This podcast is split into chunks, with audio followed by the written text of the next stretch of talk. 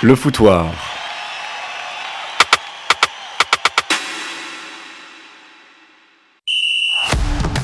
C'est que je l'ai dit, bordel Je l'ai dit Mais il est con ce Vinicius ou quoi? Donne-moi ton short Je m'en bats les couilles. Maman, ce shoot Brésil ou pas, Ronaldinho, machin chouette, euh, rien à foutre. Bonsoir à toutes et à tous et bienvenue dans Le Foutoir. On est en direct sur Louise Radio 104.8 FM. C'est moi, Emeric, qui vous présente l'émission de ce soir. On est ensemble pour une heure et ce soir l'émission est un peu particulière. Comme vous, nos chers 5 auditeurs, avez-vous Avez-vous pu le voir sur les réseaux sociaux? On ne le rappellera jamais assez, le-du-bois, foutoir-du-bas, Louise. Nous étions en délégation dans l'enfer de Sclessin et une partie de cette délégation est présente avec moi aujourd'hui, à commencer par mon fidèle acolyte, mon petit pote sucré au sucre, JB. Comment tu vas? Ça va très bien et toi, Emric? Ça va super. Le MVP du foutoir, l'homme qui peut tenir le micro un quart d'heure quand personne n'a vu la rencontre en question, le bon vieux Louis. Ça va? Ça va bien et toi? Ça va, ça va. Notre second Louis est là aussi, remis des émotions d'hier. Encore sur un petit nuage, contrairement à d'autres euh, dans cette pièce. Et justement, le co-créateur de l'émission Emauve est aussi présent ce soir. Thomas, je n'ose pas réellement te demander si ça va. Bonjour à tous, il y avait, il y avait match, euh, match hier? Ah, J'ai pas suivi. ouais, bah, ouais, on va en parler justement. eu ça. hier, Mais on va en parler, t'inquiète, on va te remettre, euh, remettre à jour.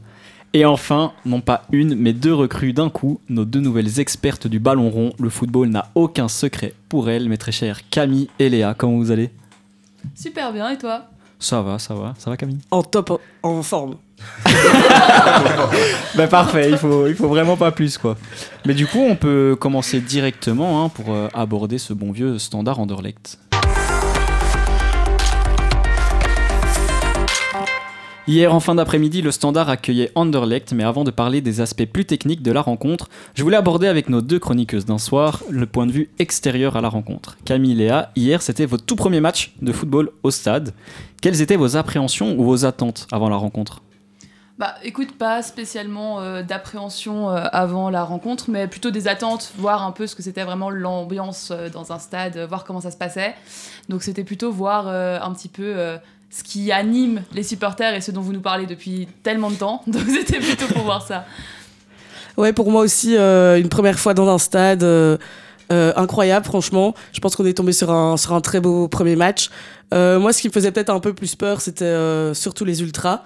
Mais je me suis rendu compte qu'en fait, euh, c'est des grands garçons tout gentils. Et que, que peut-être que aussi on est tombé sur le bon match parce que je pense que s'ils avaient perdu, euh, là, on aurait vu de la bagarre. Mais, mais là, juste, ils criaient et, c'était beau à voir. les ultras qui sont de gauche, hein, je crois, euh, mon très cher Louis. Euh, je vois pas pourquoi tu me poses cette question. Mais justement, on se demandait si nous on pouvait rentrer dans les ultras parce qu'on s'est, on a trouvé une vocation un peu hier soir. Du coup, on voulait savoir si euh, c'était possible d'être une femme noire euh, dans les ultras. Voilà, Louis, euh, les Louis, c'est vous là. hein, là. C'est vous les standardmen là. C'est c'est souvent complet, donc il faudra postuler pour la saison prochaine, je pense. Aïe, aïe, aïe, aïe, aïe.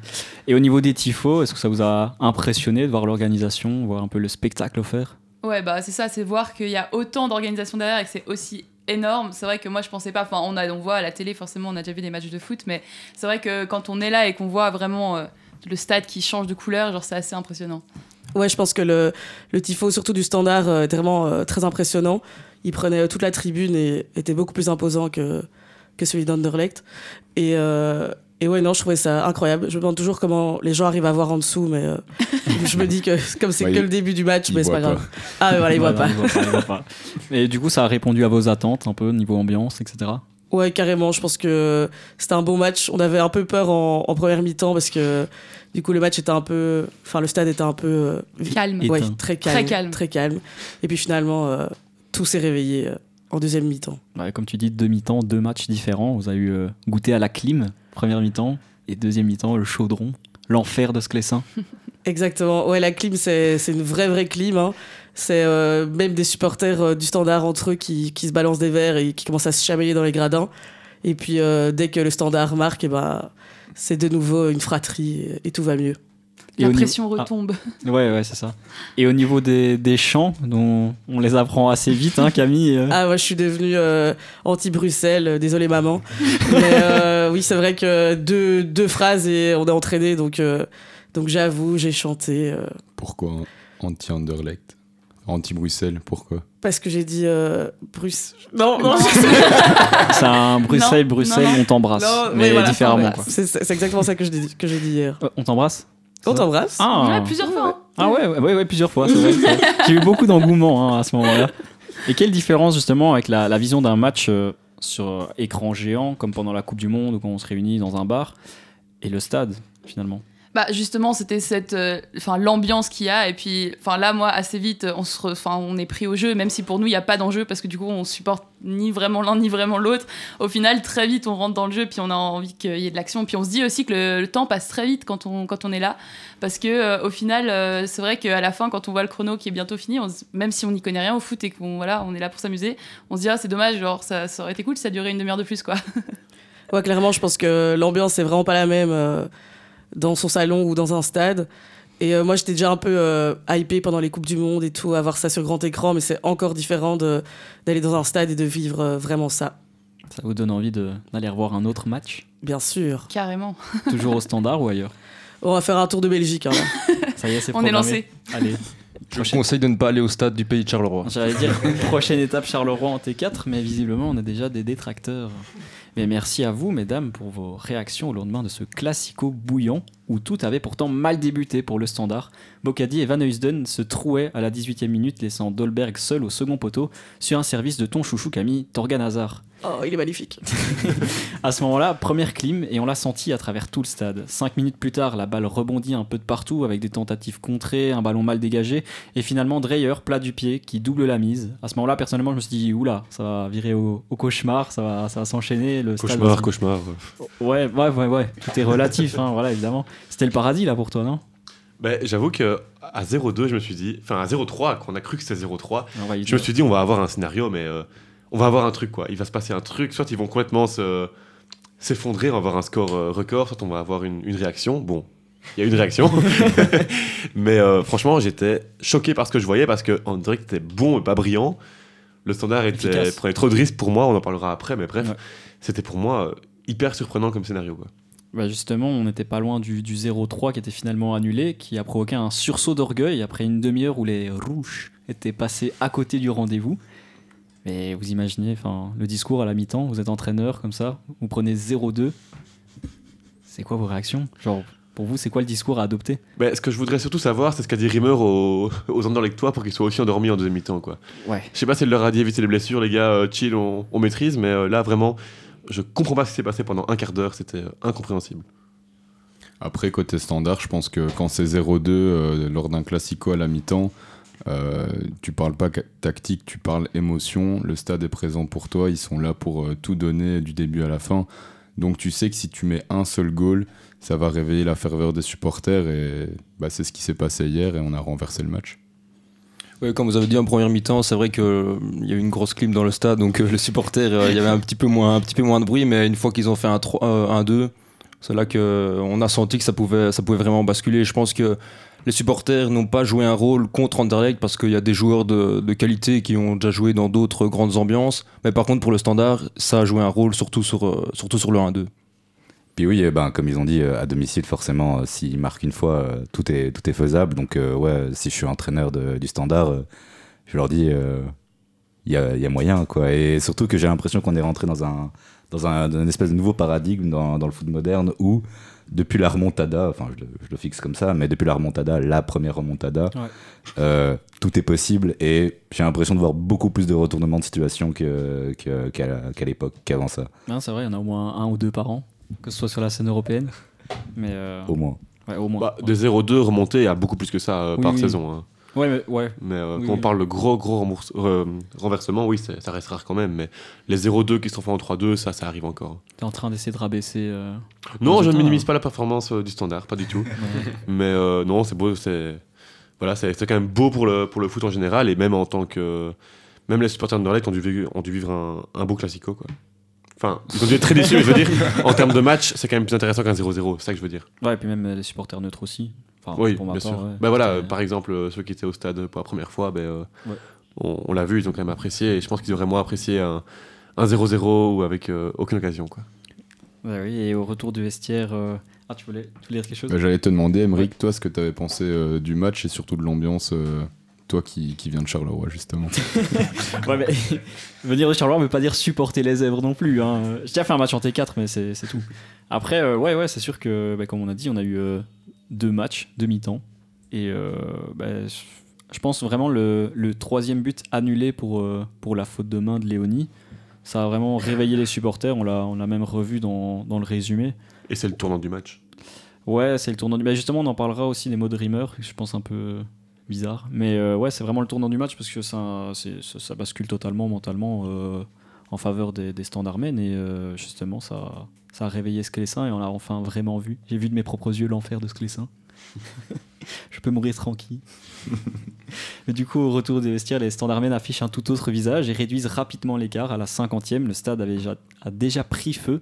Et ce n'était que le début du quart d'heure de folie qu'allaient offrir les rouges à leurs supporters.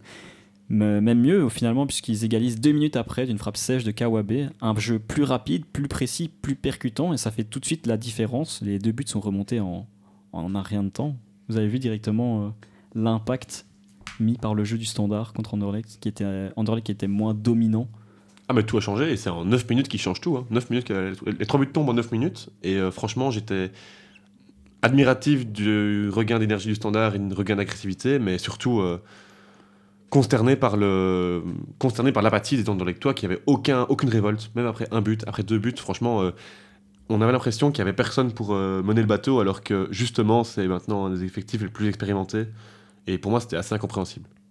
Ouais, on voyait dans, dans le résumé les, les joueurs comme, euh, comme Schmeichel qui pointaient directement le, la terre. Oh là, je te vois hausser tes sourcils. Schmeichel, ancien champion d'Angleterre, hein, on respecte. Ouais, vraiment. Mais, euh, Ancien. Ouais, ancien, forcément. Et il pointait directement le crâne en mode les gars, c'est dans la tête, c'est dans la tête, mais ça a coulé quoi. Bah oui, parce qu'on on parle de regain d'énergie du standard, mais je pense qu'on va plutôt souligner le fait que Anderlecht est passé à côté pendant, pendant 10 minutes et c'est ce qui a permis au standard de, de retrouver de la confiance. Parce qu'en première mi-temps, il n'y avait absolument rien à dire. Je pense qu'à la mi-temps, on peut demander à tous les supporters qu'il y a dans le stade. euh, et euh, objectivement, ils auraient dit que le match était plié. Et même moi, je pensais que le match était plié. Et quand j'ai vu le, le 0-3, je me suis dit, euh, qu'est-ce qui se passe ici Euh, ça, va vraiment, euh, ça va vraiment partir en vrille. Mais donc je pense que c'est plutôt Anderlecht qui est passé euh, à côté de son début de deuxième mi-temps. Et c'est justement ce qui a permis au standard de, de prendre le dessus. Ouais, le standard est rentré sur la pelouse avec vraiment l'envie de, de se donner à fond. Ils ont été euh, mira- miraculeusement aidés par les Anderlechtois qui étaient vraiment euh, amorphes sur le terrain. Moi, ce qui m'intrigue, c'est vraiment que pour moi, Oufkens, le coach du Standard, rate totalement sa première mi-temps. Pour moi, c'est bien de vouloir jouer haut, de vouloir contrôler le match comme il a voulu le faire, et ça a en partie marché, en tout cas offensivement, il y a eu des occasions pour le Standard. Moi, ce qui m'intrigue plus, c'est que sur chaque reconversion d'Anderlecht, ça a fait mal. Ils étaient homme contre homme derrière. Hazard, euh, qui faisait des super appels, Dreyer se sont régalés sur chaque ballon en profondeur, et je comprends pas comment il l'a pas vu plus tôt que ça n'allait pas à ce niveau-là, et que l'équipe était un peu coupée en deux. Mais il y avait- il y avait le débat avant le match euh, qui, qui va essayer d'avoir le ballon, euh, qui va, qui va le, le laisser. Bah ici, Anderlecht en a profité parce qu'ils ont tout le temps pris le dos de Genepo, comme tu disais, euh, Torgan, Dreyer, il prenait le dos de, de Genepo qui est pas vraiment un piston, il, a, est à vocation offensive, donc c'est pas son, sa mentalité de, revenir défendre. Et donc Engoy se retrouvait toujours en infériorité numérique. Et dès le début du match, on a vu deux trois incursions de Torgan. Et je pense que le premier but, c'est venu de la droite, et le deuxième aussi, si je me trompe pas. Ouais, c'est ça. Il l'a- il l'avait bien compris, Genepo, il revient jamais en défense. Euh, Ngoy s'est retrouvé face euh, à Torgan Hazard, qui, a quand même, un- qui est quand même au-dessus du lot en Pro League, donc il a vraiment été pris de court, et malheureusement pour lui, bah, c'est deux goals euh, qui viennent de son côté. Quoi. Mais je pense pas qu'on doit incriminer Ngoy, c'est plutôt le travail défensif de Genepo ou même l'aspect tactique d'Oufkens. Ngoy, il, il sait, il sait rien faire finalement. Quand il voit deux, deux ou trois joueurs arriver de son côté, euh, Bien sûr, et il fait un bon match pour moi. Mais il faut dire aussi que ce, ce flanc-là, c'est où c'est joué à peu près tout le match pour moi, parce que c'est aussi de ce côté-là qu'en deuxième mi-temps, le Standard reprend l'ascendant via Genepo, qui pour moi a fait un très bon match, en tout cas offensivement, qui a mangé Sardella à tous les coups. Pour moi, il n'y a, y a pas trois fois où Sardella sort vainqueur du duel avec Genepo, où il l'efface en première mi-temps, en deuxième mi-temps. Et donc, euh, voilà, pour moi, c'est sur ce flanc-là que vraiment il y a eu un changement de, de domination. Quoi. Voilà. Ben merci. Waouh! Bah, du coup, avec la, la confiance engrangée pour cette remontée, le soutien du public, un cadre propice aux exploits individuels, et c'est exactement ce que Ngoy offre avec un enchaînement contrôle, demi-volée de toute beauté. Mais est-ce que ce but est pour vous, et, enfin, est-ce qu'il ne devait pas être un petit peu plus vérifié par la VAR? Moi, en tant que supporter du Standard, euh, je, je vais être objectif, mais franchement, je pense que sur ce but-là, il n'y a pas grand-chose à dire. Je pense que c'est la touche de la poitrine. Maintenant, sur le 0-3, je suis un peu plus sceptique parce que quand on voit les différents angles des caméras, Le but d'Engoy, c'est difficile. Non, je parle de le le, troisième. 0-3 de Léonie. Le Hens de Léonie Ah, quand il récupère. ouais, ça, c'est euh, indiscutable, c'est faute de main. Indiscutable. Ouais, on a monsieur l'arbitre. hein, pour moi, c'est- Enfin, non, mais pour moi, c'est indiscutable dans le sens où le bras est vraiment levé et ça influence complètement l'action. dans le ah, sens je où- pensais que c'était le dessus de la poitrine, mais ça m'arrange. mais- De ce que j'ai vu, c'est de ce que j'ai vu, c'est le bras Ouais, et ouais. sans le bras, le ballon file dans l'autre sens. Ouais, il me Ah. semble aussi. Donc voilà. Sur le but d'Engoy, euh, j'aimerais voir un, un meilleur angle et Ouais. encore plus sur le but, euh, le premier, je pense. Premier. Premier but ou deuxième but Si, euh, Premier. Il faudrait aussi un meilleur ralenti. On en parlait avec Louis euh, juste avant le match, on... enfin juste avant l'émission, on voyait le, le résumé. Mais moi, je tiens à dire quand même quelque chose, c'est que même en tant que plus supporter d'Anderlecht que du Standard, pour moi, le match a été bien géré par, euh, par Lardo. Franchement, Jonathan Lardo, qui est un des meilleurs de Belgique. Et euh, c'est des phases très compliquées où c'est plutôt au, VAR d'intervenir s'il y a vraiment besoin d'intervenir. Est-ce qu'il y a besoin Ça, on le saura avec les débriefings qu'il y aura par le référé département. Mais en tout cas, je trouve que sur le reste du match, il a très bien géré euh, la tension et les, les quelques contacts qu'il y a eu. Et toi, en tant qu'arbitre, même si c'est un niveau inférieur, est-ce que tu penses qu'un stade bouillant comme ça, ça peut influencer les décisions des, des arbitres? Je pense que à leur niveau, ils sont formés à ça. Je pense que si on balance quelqu'un qui n'a pas l'habitude, il peut être influencé, même inconsciemment. Mais euh, je pense que là, pour le coup, il, il a déjà fait des, des gros matchs comme ça. Je pense qu'il a déjà fait des classicos aussi, euh, Lardo. Euh, voilà, ils y sont préparés. Est-ce que inconsciemment ça peut aider? Je sais pas. C'est une très bonne question. Plus rien. Ok, ça va. Au niveau du classement, il n'y a pas vraiment d'impact puisque Anderlecht euh, reste deuxième, le standard huitième, mais les taux se resserrent puisque les standardmen se rapprochent des playoffs 1, ça se joue à 1 ou 2 points, j'avais plus le classement euh, en tête. Après un début de saison un peu raté, ils sont maintenant sur 7 matchs d'affilée sans défaite en comptant dernièrement donc Bruges et maintenant Anderlecht. Un tournant mentalement pour la saison du standard où euh, on peut parler de match référence du club depuis un moment. Vous en pensez quoi vous? Pour moi, c'est pas un match référence. Pourquoi? Parce que la première mi-temps est ratée et un match référence, c'est 90 minutes. Donc pour moi, c'est pas un match référence. Peut-être une mi-temps référence dans l'attitude, mais tout n'était pas parfait non plus. Donc euh, pas un match référence. Par contre, euh, ici, avant Anderlecht et Bruges, on voyait qu'il y avait 10 grosses rencontres de championnat au programme. Avec euh, des amis, on avait parié un petit peu sur les pronostics, en mode 10 sur 30, 13 sur 30, c'est à peu près ce qu'on pronostiquait. Et franchement, après ici, le- les points engrangés, je pense qu'on peut Sur un ils peuvent 21, peut-être viser plus sur la période terrible qu'ils ont jusqu'à Noël. Mm. Et en tout cas, ils, sont, ils ont la confiance maintenant pour le faire. Ben moi, je pense pas que le Standard a déjà eu un match référence cette saison parce qu'au niveau du jeu, c'est vraiment. euh, c'est pas encore assez. euh, on domine pas un match de, de la première à la 90e. Après, au niveau du mental, ça va. Déjà, le match d'il y a deux semaines contre Bruges, ça leur a donné un, un bon boost. Là, contre Anderlecht, euh, être mené 0-2, revenir 3-2 euh, à domicile, c'est. C'est vraiment le, ce qui peut les lancer pour les prochains matchs avec des déplacements compliqués à Gand. Gand, c'est très très dur d'aller gagner là-bas. Je crois que ça fait euh, Ça fait bien longtemps. bien longtemps. ouais. Donc je crois que ça va être très très dur de. non, très très très bon justement d'avoir eu ce, ce coup de boost avec euh, le match contre Anderlecht.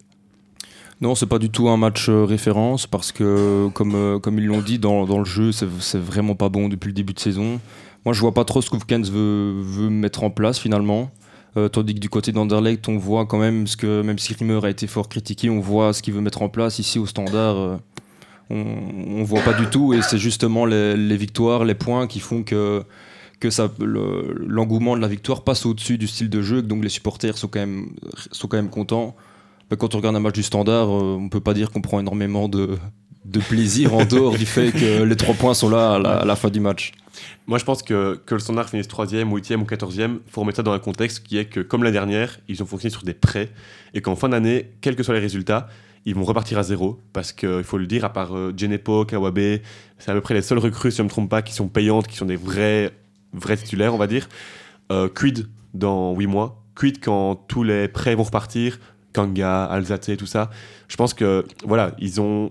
Ils se sont renforcés en fin de mercato pour faire la saison qu'il faut pour euh, se maintenir et même mieux évidemment. Mais euh, il faut pas oublier que même un sportif standard doit remarquer que même si c'est brillant pendant 8 mois, on n'en sait rien, c'est pas un truc stable et c'est pas quelque chose qui va être une base pour les années suivantes. c'est pas stable, mais euh, il faut absolument que le Standard accroche une place européenne euh, cette saison pour financièrement euh, s'en sortir et là justement investir dans, dans des joueurs qui vont rester quelques saisons. Mais c'est vrai que là, euh, après Alzate, c'est un joueur qui, qui va. Enfin, il fait déjà une bonne saison, mais il, il vaut 10 millions, il viendra plus jamais au Standard. Hayden, euh, il, se remet bien en, en jambes aussi, donc c'est des joueurs qui vont être importants pour notre saison, mais ouais, il faut accrocher une, une place européenne pour pourquoi pas espérer, comme Hayden qui est en prêt, voir son prix et pourquoi pas faire une offre. Quoi. Et toi, tu crois que le Standard va avoir une place européenne en fin de saison? Soit via les playoffs 2, la Coupe de Belgique, mais pff, via les playoffs 1, je ne pense pas. Le cœur dit oui, la raison dit non, quoi. Et toi, Louis? Euh, non, je ne pense pas non plus qu'il sera en playoff 1.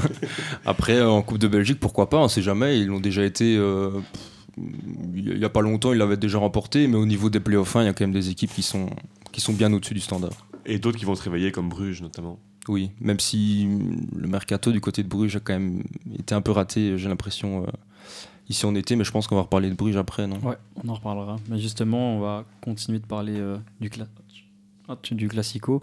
Karl Hofkens qui, qui dit en interview, je cite, Même si on avait été mené 0-3, je suis sûr qu'on aurait pu gagner 4-3. Est-ce que vous êtes d'accord avec lui? Moi, je pense que c'est plutôt l'euphorie de moment qui, qui lui fait penser ça. À, à 0-3, que ce soit le stade silencieux ou des premiers supporters qui hésitaient à quitter les tribunes, euh, honnêtement, le standard n'aurait pas inversé la, situation. Ça aurait même pu ou dû être pire, non? Bah, à 0-3, le match était plié. C'est parce que le but a été annulé. Ça, ça redonne un coup de boost, comme on l'a dit précédemment. Mais euh, 0-3, je crois qu'on n'en touche plus une et on se prend une casquette 0-5 euh, à la 90e. Donc, euh, non, on serait jamais revenu, je pense. Oui, c'est clairement dans l'euphorie qu'il a dit ça, parce que même à, même à 0-2 à la mi-temps, on s'est dit que, ça allait être compliqué pour le standard de revenir quand on voyait le, le style de jeu euh, qu'il qui mettait en place. Mais donc oui, c'est clairement dans l'euphorie. euh, impossible qu'il revienne si c'était 0-3. De l'autre côté, euh, Brian Rimmer expliquait que le 0-3 annulé était un tournant mentalement et a permis au standard de continuer d'y croire. Jusque-là, je suis d'accord. Mais quand il explique que c'est un tournant pour son équipe qui n'a jamais su revenir à son meilleur niveau alors que tu mènes déjà de deux buts, est-ce qu'il essaye pas de trouver des explications à une faute professionnelle? Moi, je trouve ça un petit peu euh, plat comme réaction parce que franchement, un but annulé, encore plus quand c'est justifié, ça doit pas, normalement, ça ne doit pas te couper les jambes à ce point-là. Et ils ne ils sont pas effondrés directement. On ne peut pas dire qu'ils ont été apathiques euh, en fin de seconde mi-temps, alors qu'il restait quand même environ un quart d'heure après le but annulé, je pense. Ouais. En, en tout cas, en comptant le temps additionnel. Ouais, avec le temps additionnel. Donc euh, voilà, c'est totalement. euh, pour moi, c'est une, fausse excuse. Et ils ne sont pas effondrés immédiatement après ça. C'est après la mi-temps. Et c'est aussi aux interviews qu'apparemment on a vu qu'ils étaient trop confiants aussi, certains. Dolberg l'a avoué aussi en fin de match qu'ils étaient peut-être trop confiants aussi. Donc euh, je pense que c'est plutôt ça le problème, c'est le relâchement en seconde mi-temps. Ouais, ils se sont vus gagner. Ils ont été surpris par, par la reprise. Oui, et je pense que voilà, ils pouvaient s'attendre. en- Ils avaient de grandes chances de gagner à la mi-temps, c'est un fait. Mais tu dois pas partir avec cet état d'esprit-là pour, euh, dans le classico en tout cas, pour euh, garder ton avantage. Quoi.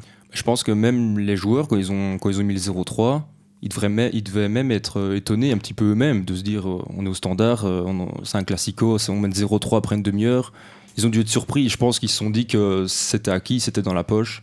Mais non, on connaît, le- on connaît ce que les seins. Ouais, et, et- et le standard, et notamment euh, Merveille, une boulette par match Bocadi, a beaucoup de chance, beaucoup de chance. Ça faisait longtemps cette fois-ci quand même. Beaucoup de chance que le but est, le but est annulé Ouais. parce que la phase est lunaire. C'est l'engagement, c'est Ouais, l'engagement ouais, ouais. après le deuxième but, un cafouillage de Merveille Bocadi, Contrôle à 5 mètres. un contrôle à cinq mètres, Plein comme il sait bien le faire, et après il enchaîne trois roulettes à la zizou, hein, comme Ouais, d'habitude. Il, hein. il joue avec des caterpillars. Merveille d'O- d'Obrasil Bocadi. Et euh, ils, ont, ils ont vraiment eu de la chance à ce niveau-là. Mais comment digérer la défaite côté Anderlecht Comment digérer la défaite Euh, Je sais pas moi, une tisane, euh, un, un bon bain, euh, j'en sais rien. Non, franchement, il faut pas oublier que tout est pas acheté, dans le sens où il y a une bonne première mi-temps, même si pour moi, c'était quand même un peu inquiétant au niveau défensif. Mais il faut pas oublier que le, reste deuxième euh, au classement, hein, remettre en contexte le match. Le Standard est huitième, Anderlecht est deuxième, à seulement 5 points, bon. Mais Anderlecht fait un bon début de saison dans les chiffres, ils sont à 21 points sur 33. C'est pas, pas un mauvais début de saison. Ce qui inquiète plus, c'est le niveau de jeu proposé par Brian Rimmer.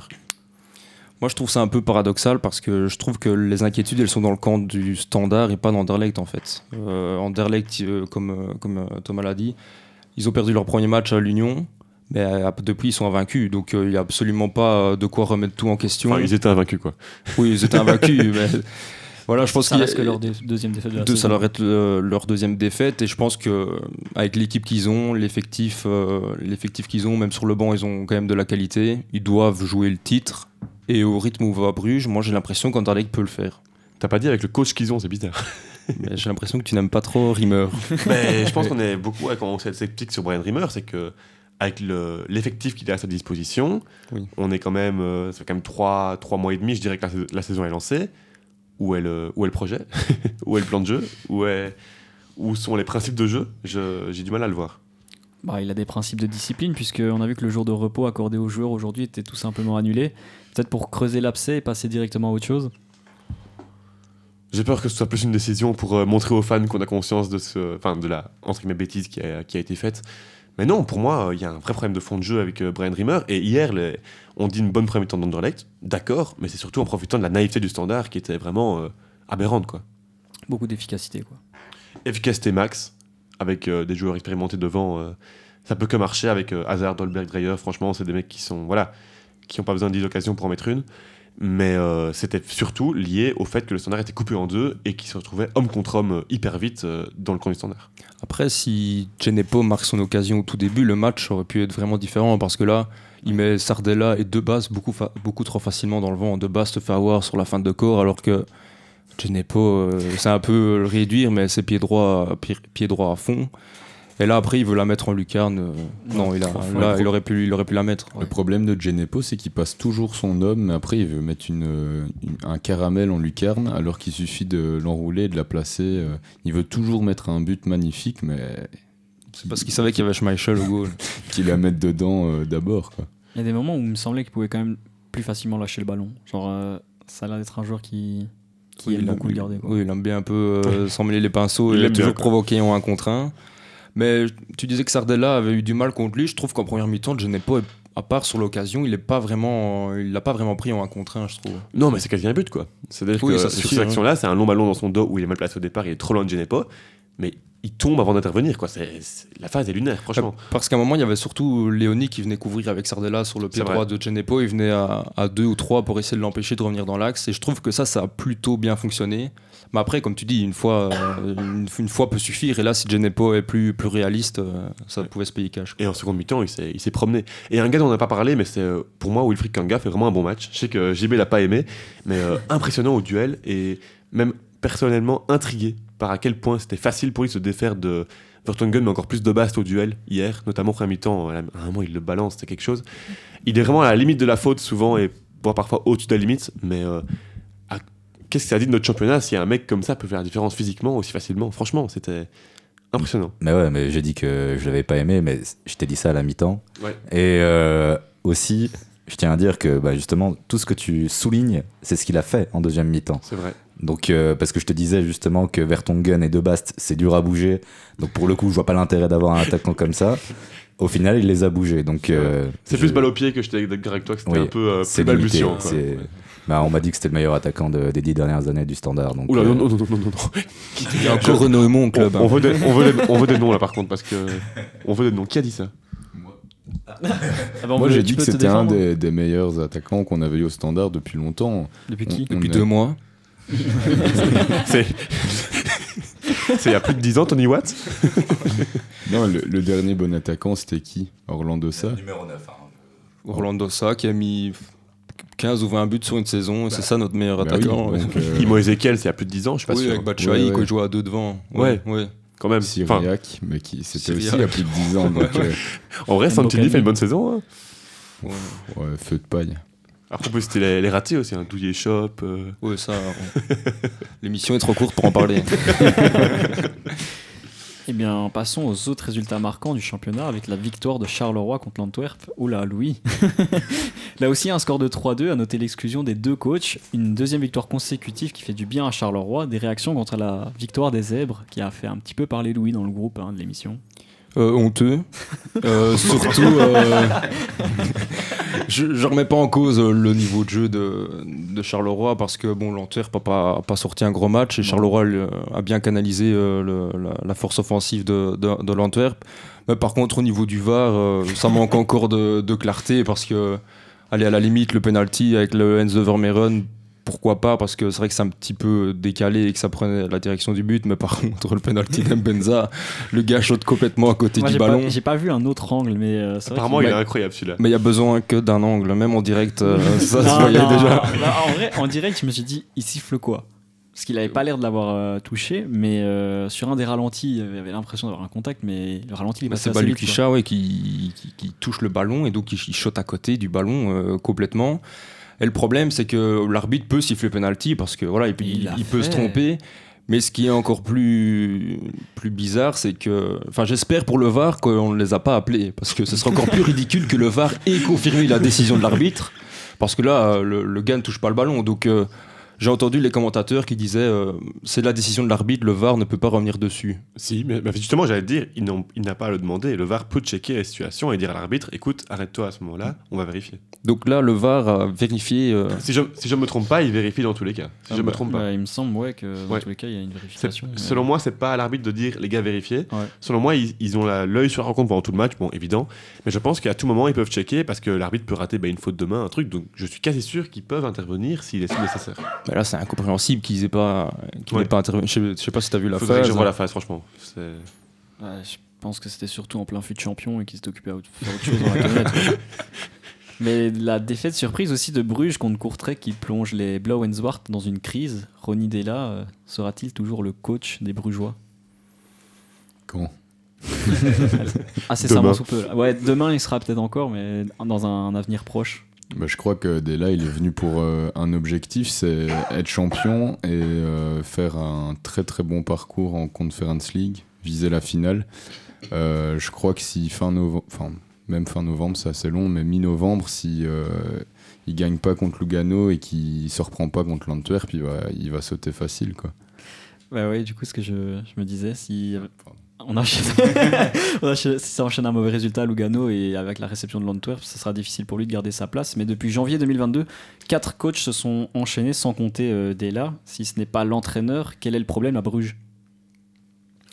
Je pense qu'il y a surtout un niveau d'exigence euh, très très élevé, évidemment, vu que c'est vu que c'est Bruges et que voilà, c'est aujourd'hui euh, à peu près le club phare en Belgique, si pas voilà, si pas le club phare en tout cas, Le un plus des clubs phares en Belgique, plus riche, le plus riche. Donc je pense qu'il y a un gros niveau d'exigence et je pense que dans, dans ce compte-là, ben, on, voilà, on compte euh, notamment euh, 2000 qui était notamment à la base un, intérimaire. Donc euh, je pense que il y a une une part de mauvais résultats à une période, notamment de Doufkens qui, qui, compa- qui compensait par la, la Champions League. Mais euh, ouais, c'est assez irrégulier à Bruges. Moi, je trouve qu'il y a un problème euh, d'effectif pour l'instant parce que sur ces dernières années, euh, les transferts qu'ils faisaient étaient extraordinaires et ils arrivaient à revendre les joueurs avec, euh, avec une plus-value qui était énorme. Mais ici, cette année, je pense qu'ils se sont un peu gourés. Je prends l'exemple de Zinkernagel qui a du mal à retrouver le niveau qu'il avait, qu'il avait au standard. Il cherche un numéro 9. Ici, c'est Thiago qui ne répond pas trop aux attentes et Djoukla est, pas, est pas au top de sa forme. J'ai toujours des doutes sur Vesson dans le milieu de terrain et son impact, alors que Nilsson ne, revient pas à 100%. Donc je trouve qu'il y a plusieurs facteurs qui font que il y a certains joueurs qui sont peut-être euh, en, en deçà de, en, en deçà des attentes, et donc euh, ça permet à et donc ça met Bruges euh, dans, dans une impasse. Bah, Zinkernag- Zinkernagel, waouh, avait quand même bien commencé la, la saison. la saison. Ouais, mais euh, il y en a peut-être certains autres aussi qui sont un petit peu en phase d'adaptation. Je pense à Skoras notamment, qu'ils ont acheté euh, l'ailier. Euh, je suis curieux de voir dans un ou deux mois. Je pense que Deila, faut le laisser travailler. Je pense qu'il a prouvé quand même qu'il savait faire euh, du bon travail. Après, est-ce que c'est l'entraîneur pour Bruges? Euh, On verra. Mais pour moi, ce serait totalement inutile de, de le licencier maintenant. Bah, c'est aussi le problème à Bruges, c'est à force de changer d'entraîneur, ça manque de continuité, de stabilité. Il faut chaque fois repartir de zéro, remettre un système en place. Et donc c'est ce qui, c'est ce qui fait que ça peut prendre du temps et donc enchaîner par, euh, par de mauvais résultats. Mais c'est le problème dans le foot, c'est que le fusible le plus simple à faire sauter quand ça va pas, c'est l'entraîneur. Ouais. C'est, on fait pas sauter les joueurs, on fait pas sauter. Enfin, c'est l'entraîneur. C'est, c'est malheureux, mais on, es- on, es- on espère. euh, Un source d'orgueil, ouais, c'est ça. alors que certains clubs euh, sont bien gérés et montrent qu'on a de la patience, euh, ça, paye, ça porte ses fruits. Quoi. Mais traversons à présent la Manche. En première ligue, deux grosses affiches ont rythmé le week-end. D'abord la victoire de Manchester City contre Brighton, 2 buts à 1, avec un dernier quart d'heure de folie après la réduction du score d'Ansu Fati. Les hommes de Guardiola relèvent la tête après une mauvaise passe avant la trêve internationale. Ils rejoignent les Gunners en tête du championnat. En attendant le match de Tottenham ce soir, Arsenal de son côté a donc remonté deux buts. contre les Blues de Chelsea, un score final de 2 buts partout. Un score qui peut être impressionnant, mais un match qui était assez euh, pauvre, quoi, finalement. Vraiment, moi, c'est ce que j'en retiens de ce match, c'est que pour moi, c'était pas un grand match de foot, en tout cas au niveau technique. Franchement, j'ai été euh, un peu scotché par le nombre d'approximations techniques, euh, notamment euh, défensivement. euh. en premier mi-temps, c'était Colwill de Chelsea qui ratait 2-3 relances, euh, et c'est en deuxième mi-temps que les gardiens ont, sont mis en évidence, on va dire. Ouais. Malheureusement pour, euh, pour Sanchez, lui, ça, ça a coûté cher. Mais euh, non, franchement, un match avec euh, de grosses imprécisions, et je dirais que ça montre que, surtout à Chelsea, c'est une équipe qui n'est pas encore en, en confiance et euh, qui, qui se cherche. Et ce samedi, où nous avions appris la triste décès de Sir Bobby Charlton et Manchester United a su lui rendre un petit hommage en l'emportant à Sheffield.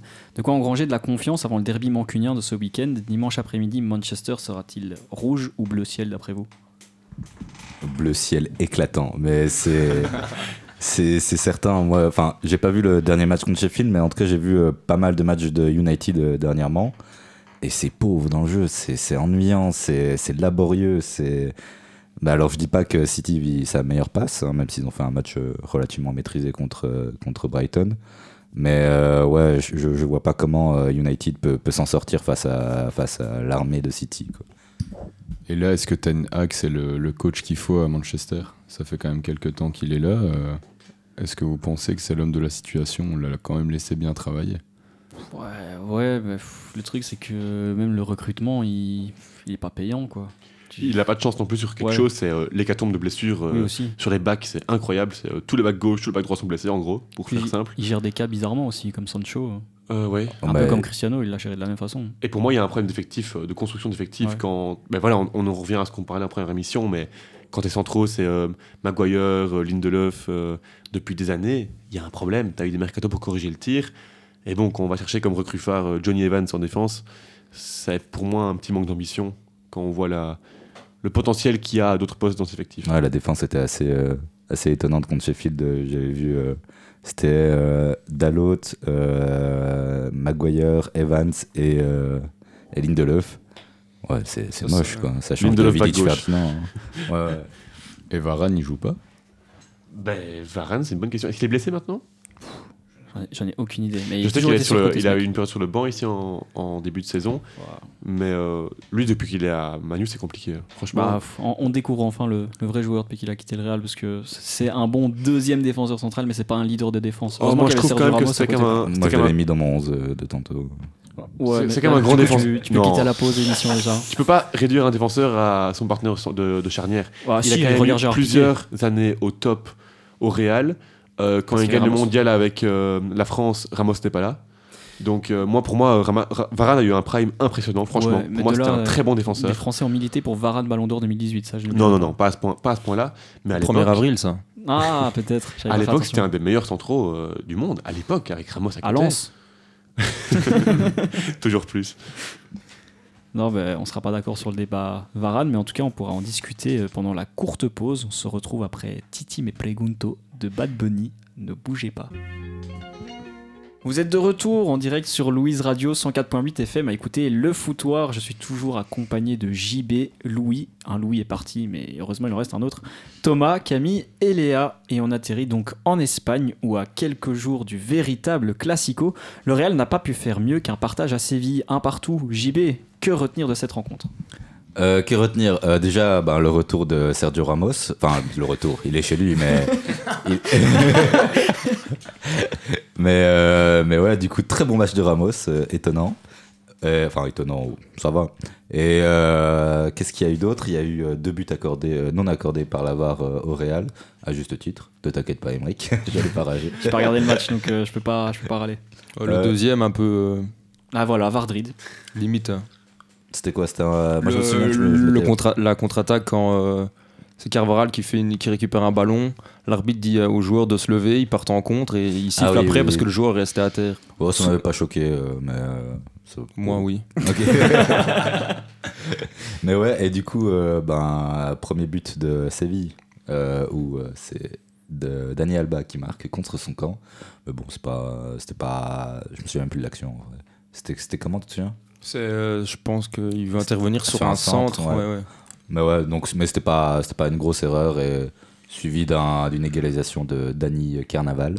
Oh, Et euh, L'asthmatique. figure-toi qu'il a fait un très bon match, Dani euh, Il a couru Carnaval. les 90 minutes? Et oui, non mais vraiment, moi j'ai été étonné de, de ce Real, enfin de, du match de Carnaval, de Carnaval. plutôt. C'était pas exprès là. Par contre, par contre, non, pas, ouais, c'était pas fait exprès. Par contre, l'animation offensive, euh, faudra revoir du côté Real parce que c'est comme je disais il y a 2-3 semaines. chaque semaine. Ouais, voilà, comme chaque semaine, c'est il nous, il nous manque un neuf. euh, Pas plus mal. Rossellou. oui, mais ben, j'en étais venu à, à espérer la rentrée de, de Rossellou Ah ouais. parce que Rodrigo brouillon comme depuis le début de la saison, mais c'est à, à mon, à, à mon sens, c'est pas c'est pas censé être son rôle de, de finir les actions au Real. Hasard à jouer ou? Ouais, ouais. non, t'inquiète. euh.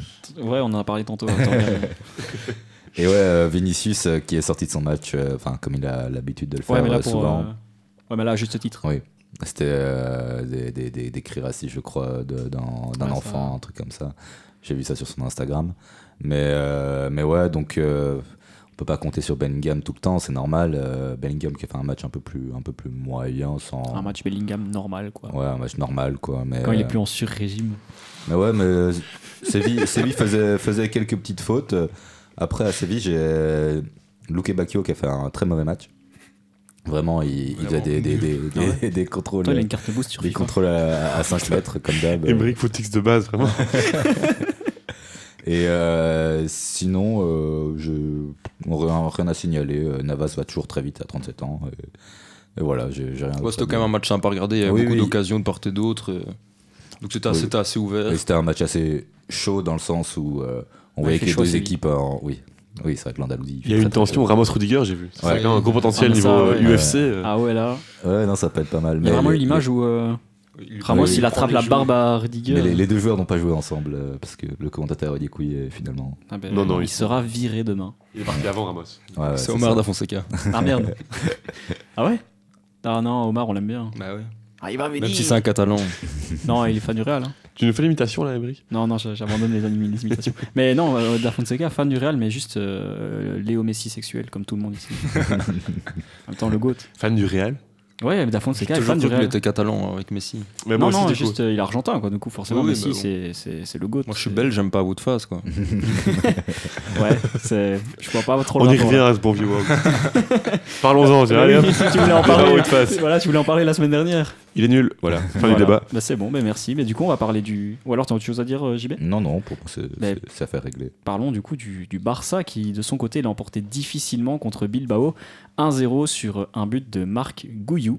Qui connaissait Marc Gouillou avant euh, la rencontre? Personne. Euh, si tu le connais pas, je le connais pas. Ouais, ben non, moi non plus, je le connaissais pas vraiment. euh. 23 secondes dans le monde de. Léa. Camille, non Ah, Léa Camille, ouais. Si, si, je le connais. Il a quel âge? Euh, 28. Oh, il a parti bien tard, quoi. 23. Dix- 11 17, 17. Il a, il a 11 ans, il joue avec les Il a- U12 ouais, habituellement. Et Il est né hier et euh, vraiment euh, 23 secondes dans le monde avec, les, professionnel. avec les blessés, il a quitté Ouais, c'est ça. Il est issu du Barça B, donc 23 secondes dans le monde professionnel, deux touches de balle et déjà autant décisif qu'Ousmane Dembélé depuis le 1er janvier 2023. Non, c'est une vraie stat. C'est une vraie stat. Non, mais décisif, but et assist confondus? Oui, Non. si, si. Ousmane Dembélé a un but, Marc Guiou a un but. Il y en a un, il joue depuis professionnel depuis le début de l'année civile et l'autre depuis 23 secondes. Terrifiant. Ah, Terrifiant. c'est- C'est terrifiant. Et un était gratuit. L'autre a coûté 150 millions. un nouveau joueur de la Masia qui vient offrir les 3 points à un Barça fragilisé par de nombreuses blessures. Quels sont vos pronostics donc pour ce week-end et ce vrai classico? Euh, alors, je n'ai pas vu assez le Barça dernièrement pour savoir leur niveau. Pas ouf. Pas ouf. Spoiler. Ok. Bah, en, en vrai, c'est. Xavi Ball. Xavi Ball. ouais. Le, le, le- le Real, euh, enfin j'ai confiance dans le milieu et dans la défense du Real, euh, même si dans la défense un peu moins que dans le milieu. Mais ouais, ça, ça, ça m'embête un peu de le dire, mais j'ai peur que, que le manque de, de, de- de réalisme devant fasse, euh, enfin, nous, fasse, nous fasse rater le match. Et faut, ça dépendra de la défense et de ce que fera le Barça. Bah, le truc, c'est les blessures. hein. Je pense qu'on va jouer sans Robert. On va jouer avec euh, El Tiburon devant. Ferran, j'espère. que- Robert, il est, Ouais, il est, il est out. hein. il est blessé. Normalement, ouais, il est out. Aïe, aïe. Tant mieux. Ouais, ouais, le truc, c'est que ouais, on va jouer avec Joao Félix qui fait. euh, Après, Serge Robert est polyvalent, hein, s'il faut. Ouah, je préfère jouer avec euh, Marc Guillou. Mais euh, ouais, non, euh, l'hécatombe de blessures au Barça, c'est c'est aberrant. Genre vraiment, ça me fait un peu peur. Je vois pas vraiment euh, comment on peut euh, s'en sortir euh, glorieusement. Et ton prono, du coup? Vraiment, mon prono, soit ça se dirige sur un match nul parce que c'est au. Ah non, c'est à Montjuic. Du coup, vraiment euh, 1-1. Ok. Ou alors vraiment, je vois un 1-2 sur euh, une erreur arbitrale, évidemment. Ouais, euh, pessimiste- Hernandez Hernandez avec son maillot du Real. Pessimiste pour ton Barça, quoi. Ouais, un peu de pessimisme, hein, parce que voilà, c'est pas la, la Chavinetta, elle est pas, elle est pas en forme, en forme quoi. Camille, Léa, vos pronos? Euh, 3-2. Je sais pas pour qui, mais 3-2. Mais 3-2, c'est pour le Barça alors, du coup. J'ai- une vraie question. Pourquoi est-ce qu'ils jouent pas euh, chez eux? Enfin, Parce chez l'un ou l'autre le, le- ah, bah, il, joue, euh, il joue techniquement à domicile. Le Barça joue techniquement à domicile, mais son stade est en travaux. Le Spotify Camp Nou est en travaux jusqu'au novembre de l'an prochain. Et il y a un stade de remplacement qui est le stade olympique de Barcelone, euh. Quoi. Et est-ce que ça change vraiment quelque chose d'être à domicile Ouais, ouais, bah tu l'as vu, à Sclessin par exemple. S'il n'y avait pas les supporters pour euh, donner un coup de pied au cul des joueurs, eh ben, ils auraient jamais remonté le score. Quoi. Ok, du coup, 3-2 pour le Barça. Ok, ok, 3-2 Léa. De toute façon, on connaît que les 3-2 nous maintenant. C'est vrai. Vraiment, on est vraiment vrai. bloqué sur quelque chose. 3-2. Du coup, je vais dire 3-2 pour le Real. Comme ça, au moins, Oula. on- C'est bien. on a, on a une chance de gagner. Aïe. Louis Moi, je dis 0-3. Ouah. Non, non, non, j'abuse. Je, dis, ouais, je dirais 1-2. Ouais. Mais euh, voilà, dans les classicos, on sait que Ouais. la forme des deux équipes, finalement, elle compte plus tellement vu que c'est un match, euh, un match un peu à part. Bah, ce qui me choque, c'est que tu compares l'ambiance du standard à celle du Barça. Donc, euh, je suis pas sûr que c'est parce qu'on n'est ce pas bon stade. respectueux. C'est parce qu'on n'est pas dans le bon stade. Sinon, un, un camp del Barça comme ça, un jour de classico avec un tifo et 90 000 personnes, c'est J'ai jamais vu le Barça à domicile. Le stade, il est vraiment petit ou? Petit. Celui de cette saison. Ça, celui de cette saison Oui. Ouais, bah, C'est pas 35 000. Oui, du je que je l'ai quand même c'est déjà entre vu. 45 et 50 000 places, je crois. Ah ouais? Ouais, c'est le double de ce que les Saints, t'imagines Hmm. Tu mets que des ahuris là-dedans. Dinguerie. Le temps, c'est quand même 27 500, je pense. hein. Ouais, mais je, euh, je suis pas bon en maths, je suis journaliste. Bien rattrapé, bien rattrapé. merci, merci. Mais du coup, continuons sur le, le thème du classico avec un petit quiz. JB, je compte sur toi pour ne pas tricher parce que tu as vu sur mon écran. C'est vrai. Merci. Mais du coup, première question. Euh, vous allez chacun répondre à tour de rôle, comme ça on va pas, on va pas se battre. Quel a été le but le plus rapide lors d'un classico et qui l'a inscrit? Oula. Louis, il l'avait. Ah, Louis, tu ne Oui, participes pas à cette Je question. passe euh, cette question. Camille. Mais vous parlez de quel classico Barça Real. Le vrai, le vrai oui, classico. oui, oui. Le vrai classico, Euh, voilà. Celui je sais qui, réunit qui des millions de supporters à travers Un le joueur monde. du Barça ou du Real. Je te demande pas la. Enfin, tu- Benzema Ok. Ok, Benzema. Oh, Benzema. Euh, et c'est combien, combien de temps après le coup de sifflet? Ouais. Mais je pense que je l'ai pas mis. euh, Mais je crois que je l'ai de tête. 1 seconde 49. Euh, 1 minute 49. Ah, une minute 49. Une seconde 49. Elle a rigolé. Il fait l'engagement, il tire du milieu de terrain, il, il lobe euh, Valdez. C'est vraiment une frappe puissante. hein. Ok. Euh, Bah, euh, non, je vais pas avoir quelqu'un d'autre là. Moi, je connaissais qu'un joueur aussi là. Est-ce que je peux poser une question? Est-ce qu'on l'a Ah, non, enfin pas à toi. Je regarde pour pas ne pas regarder. Mhm. Mais euh, est-ce qu'on a Est-ce que c'est un but qu'on a vu, euh, Emmerich Ou bien ça date d'avant nous? Avant nous, Avant tu, tu nous. parles de notre histoire, Oh. JB. Oui. Notre histoire EJLienne, évidemment. hein, on reste euh, tout en amitié. Euh, alors, euh, ça date d'avant. Ah, si tu veux l'indice, c'est même l'année, c'est 2011. Oh non, mais alors je l'ai vu moi. Oui, oui. Ouais, JB, tu as vu les classicos depuis 1980. donc forcément, je l'avais. C'est 2011. Ouais, Euh, 2011. Barça Prime, pourtant. Di Maria. Di Maria. Ok. Allez, Benzema, euh, 2 minutes 15. Je suis même pas sûr qu'il était là, Di Maria. 2011, oui. Mais Si. c'est bel et bien Benzema. Et c'était en, il me semble, 21 secondes. Ah oui, d'accord. Ah oui, Oui. ok. Oh, je suis la plus proche. Hein. Oui, Oui, c'est bah, vrai. t'as un bah, bah, t'as un point parce que t'as donné Benzema en plus. Donc, euh, C'est vrai. Vraiment, Trop Camille, un point. Deux joueurs catalans ont été ovationnés par Bernabeu, et ça, c'est quelque chose qui est assez rare pour être souligné. Qui sont-ils? Chrony. Il y a Messi déjà, il me semble, non Une fois? bah, Je vais pas te répondre, genre donne-moi Ouais, une proposition. Bah, du coup, ouais, Messi, Ron- Ronaldinho. Oui. Moi, je- oh, Ronaldinho, oui. C'est la fois où il met euh, le, le triplé, non, je crois. Donc c'est 0-3. Ouais, au 0-3. Ou s'il ouais. met pas triplé, ouais, ouais, Ok. 0-3. Euh, et euh, allez, un deuxième, je dirais. Qui est-ce qui a pu se faire ovationner? Pff, Non, mais si, non, ce serait trop gros. Ou Ronaldo? C'est un joueur du Barça, du coup. Ah, Ronaldo Nazario? Oui. Ok. Ah, je vais essayer plutôt Ronaldo, Ronaldinho. Ronaldo, Ronaldinho. Toi, tu dis Ronaldinho et. Figo. Ouais, ça va, être dingue ça par contre. Figo, Jérémy Mathieu ouais, J'y ai pensé. qui, qui a déjà marqué contre le Real Madrid. Voilà. Louis Bon, moi je dirais euh, euh, Xavi et Iniesta. Ah oui, bah oui, c'est vrai, Iniesta, c'est vrai que je l'ai oublié. Camille Camille, Léa Euh, Eden Hazard et Torgan Hazard. Oh Parfait, la- Non, la au Barça. c'est pas grave, on prend, on prend. Non, j'ai j'ai pas. Non. Non. Eh bien, si on additionne vos réponses, il y a moyen d'avoir un perfect, mais c'est donc Ronaldinho lors du 0-3 et Andrés Iniesta lors du 0-4. En même temps, Iniesta, c'est le seul joueur euh, Oui, du non, Barça qui peut faire l'union entre euh, tout le monde grâce C'est à... vrai, c'est vrai. Ça fait un point pour nous trois là, c'est ça? Ouais, c'est ça, vous avez tous un point là pour l'instant, c'est fou. Sergio Ramos a reçu le plus de cartes rouges dans l'histoire des classicos. Combien? Je vais dire 4. 4, Ouais, moi j'allais dire 5. 5. Je veux dire 6. Allez, Oh, c'est énorme. 6, c'est vrai que ça fait Moi, je dis 5. Ouais, moi aussi, je dis 5.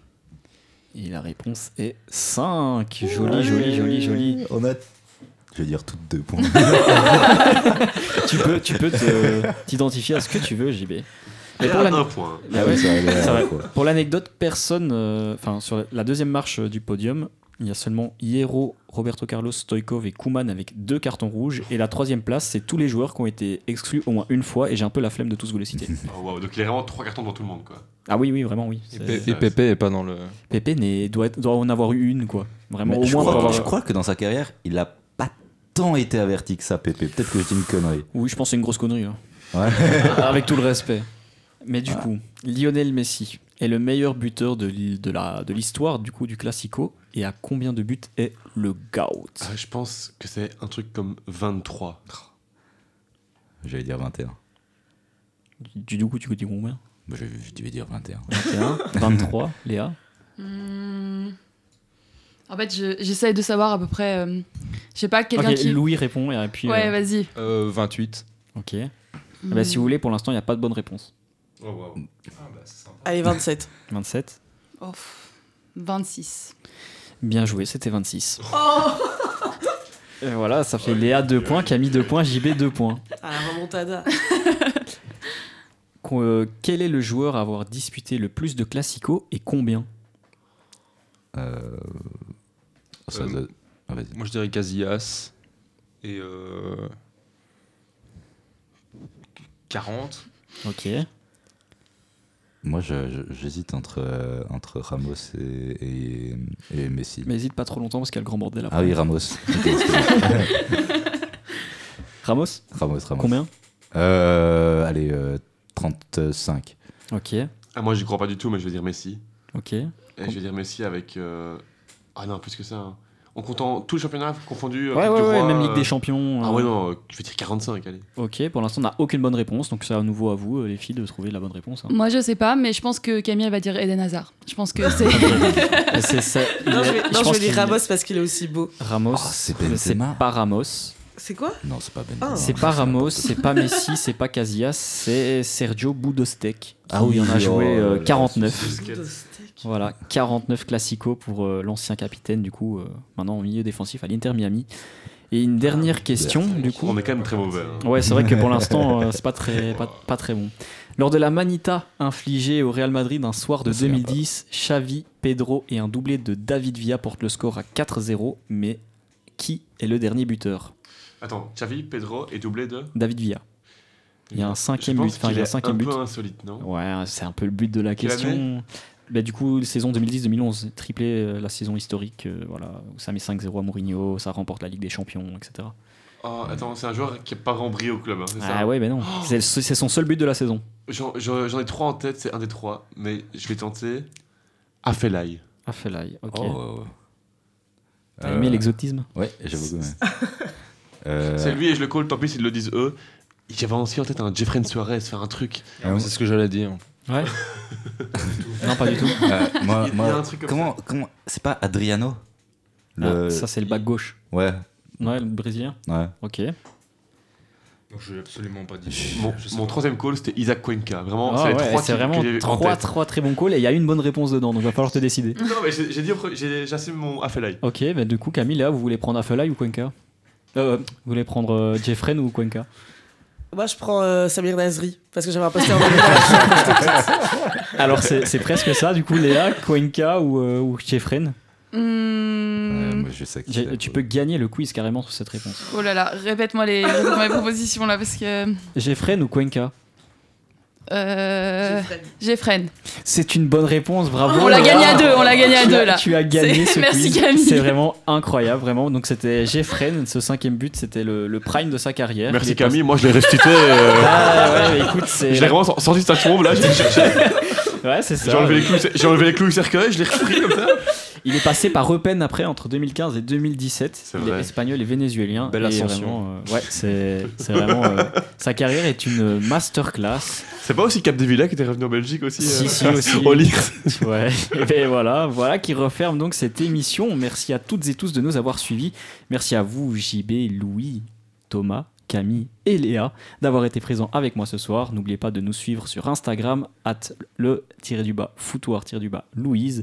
À suivre sur Louise, donc le grand bordel. Nous on se retrouve lundi prochain, même heure, même endroit. Bonne soirée.